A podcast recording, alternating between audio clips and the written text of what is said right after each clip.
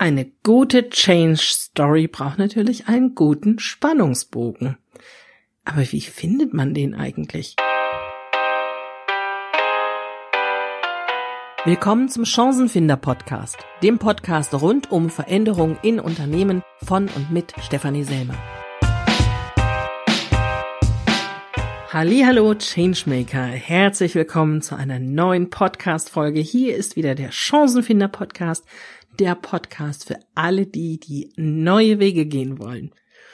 Und weil ich das am Ende der Folgen in den letzten Wochen immer wieder vergessen habe und dann habe ich mich ja selbst in den Hintern treten können, hm, setze ich das mal jetzt gleich an den Anfang, nämlich ich möchte mich ganz, ganz herzlich bei euch bedanken. Es gab in den letzten Wochen so viel positives Feedback oder auch konstruktive Kritik, Wünsche, was denn überhaupt noch in den Podcast rein soll, dass ich mich gar nicht mehr retten kann und gar nicht weiß, wie ich das alles unterbringen soll.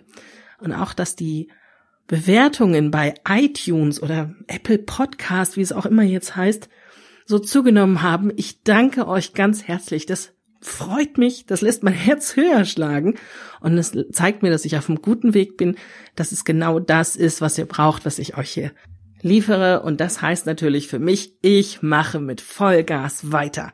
Vielen, vielen Dank.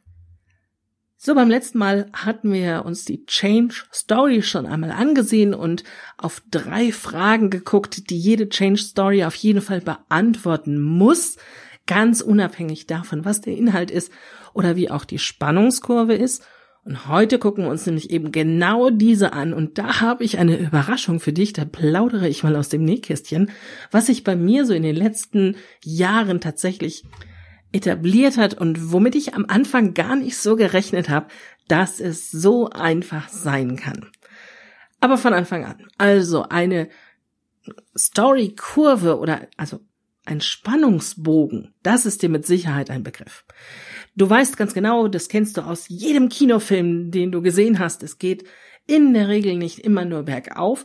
Das ist auch eine Kurve, das ist eine der bekanntesten, nämlich sowas wie die Schöpfungsgeschichte. Da ist am Anfang nichts und am Ende ist alles gut. Das ist aber absolut uninteressant für einen Kinofilm. Stell dir mal vor, James Bond springt in sein Auto, hinter ihm eine große Explosion, er fährt los, verfolgt den Killer und tatsächlich äh, schnappt er ihn sofort beim ersten Versuch. Er wird verhaftet, James Bond wird gefeiert, der Film ist zu Ende. Das ist total langweilig. Wer will denn das sehen? Ich würde da mit Sicherheit keinen Eintritt fürs Kino für ausgeben. Ganz bestimmt nicht. Und ihr mit Sicherheit auch nicht. Nein, niemand will das so. Die andere Richtung einer Storykurve gibt es auch, nämlich von oben nach unten. Ihr alle kennt Romeo und Julia, da treffen sich die beiden, verlieben sich ineinander, verbringen eine schöne Zeit miteinander und zum Schluss sind alle tot. Dramatischer wird es nimmer und auch das will heute tatsächlich keiner mehr so sehen, hören oder lesen. So gibt es auch noch eine ganze Menge anderer Kurvenmodelle. Die wollen wir uns jetzt alle nicht eben genau im Detail angucken. Das ist auch gar nicht so wild, denn wir gucken uns jetzt nur noch zwei an. Die eine und wahrscheinlich bekannteste ist die klassische Heldenreise. Und die gibt es natürlich auch tatsächlich in ganz, ganz vielen Filmen zu sehen. Also wenn ich euch jetzt von der Heldenreise erzähle, ist euch das mit Sicherheit nicht neu. Wir machen das mal anhand von Herr der Ringe, der Herr der Ringe, ganz genau. Also, erst einmal startet der Held in der gewohnten Welt. Frodo ist im Auenland, alles ist gut. Das Abenteuer ruft, aber er weigert sich, er will das nicht. Da geht es dann den ersten Knick nach unten. Also, er bekommt den Ring und er weiß, es ist damit was zu tun. Aber natürlich fragt der Gandalf erst einmal, wo können wir ihn denn verstecken? Willst du ihn nicht annehmen, an dich nehmen? Ich will nicht gehen. Dann bricht er schließlich doch auf, das ist das erste Auf in dieser Kurve, hat dann eine ganze Reihe an Bewährungsproben zu bestehen, also die komplette Reise ist ja eine große Bewährungsprobe, bis hin zu dem Punkt, an dem er den Ring dann auch tatsächlich, naja, abgebissen bekommt. Und dann gibt es die Belohnung. Er ist wieder zurück ins Auenland gekehrt, wie er dann mit seinen anderen Freunden da reinreitet, auf großen Pferden, toll gekleidet. Das ist die große Belohnung und er kommt wieder zurück in die heile Welt.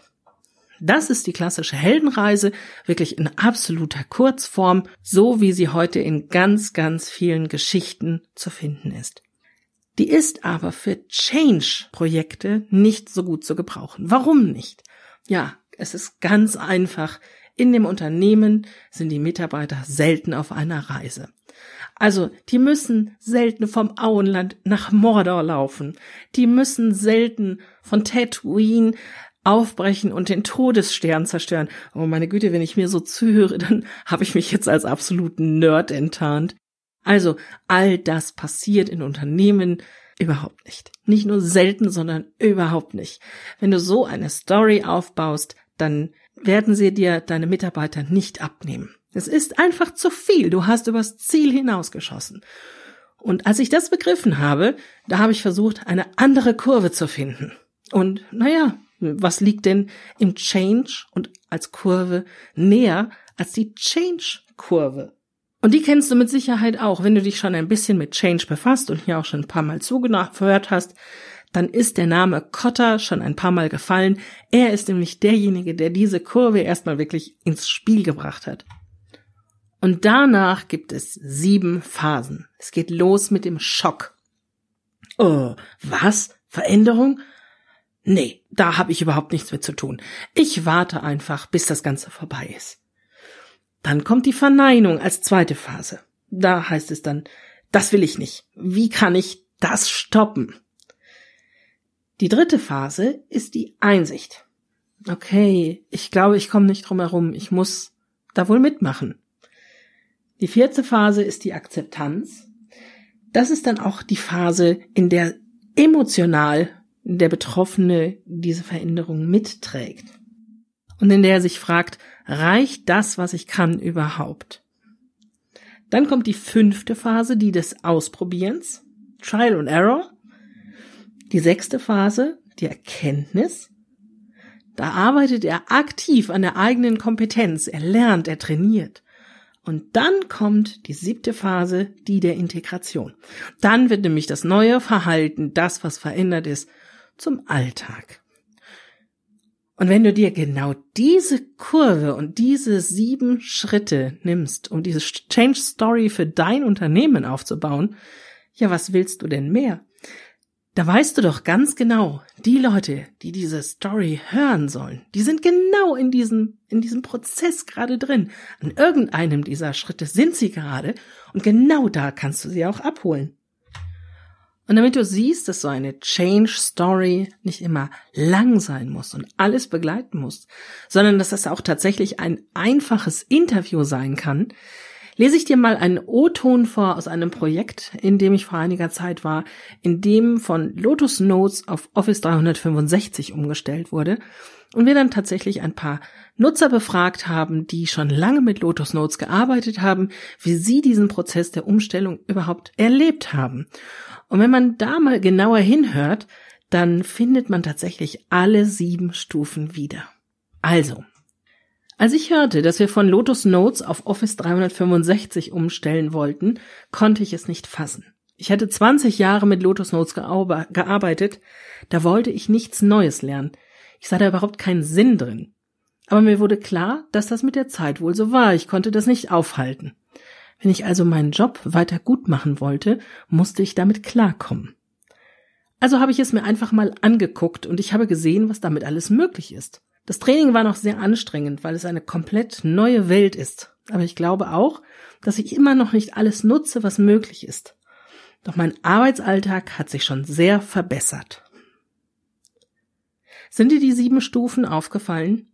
Als kleiner Tipp, wenn du das jetzt mit Interviews probieren möchtest, das ist absolut super, denn du hast gelesen jetzt hier oder gesehen in diesem kleinen Interview, das geht recht schnell, das ist recht kurz und man kann es von vielen, vielen Seiten einholen. Also befrag deine Nutzer, befrag deine Mitarbeiter, wie sie denn die Veränderungen gesehen haben. Und du kannst natürlich aus den Schritten in dieser Kurve einen Fragenkatalog bauen. Wie war das für dich? Wie war der Schockzustand, als du gemerkt hast, dass wir tatsächlich etwas verändern wollen? Was war deine erste Reaktion? Was hat dich zur Einsicht gebracht? Wie hast du das erste Mal ausprobieren erlebt? Du kannst aus der Change-Kurve also einen wunderbaren Fragekatalog bauen und du kannst dich für jede Story, die du selbst entwickelst, immer wieder daran entlanghangeln.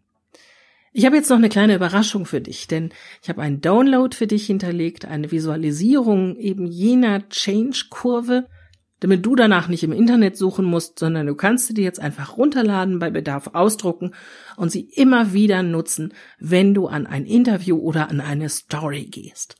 Ich wünsche dir viel Erfolg dabei, viel Spaß und viele gute Geschichten. Bis zum nächsten Mal. Vielen Dank, dass du wieder dabei warst. Ich hoffe, dir hat die Folge gefallen und du hast ein paar wertvolle Impulse gefunden. Du willst selbst einmal Interviewgast in meinem Podcast sein? Du kennst jemanden, der das unbedingt sein muss, weil er etwas zu Veränderungen in Unternehmen zu sagen hat? Oder du hast einfach eine Frage, Input oder Feedback? Dann schreib mir am besten eine E-Mail an podcast.stephanieselmer.com. Vielen Dank schon jetzt und bis bald.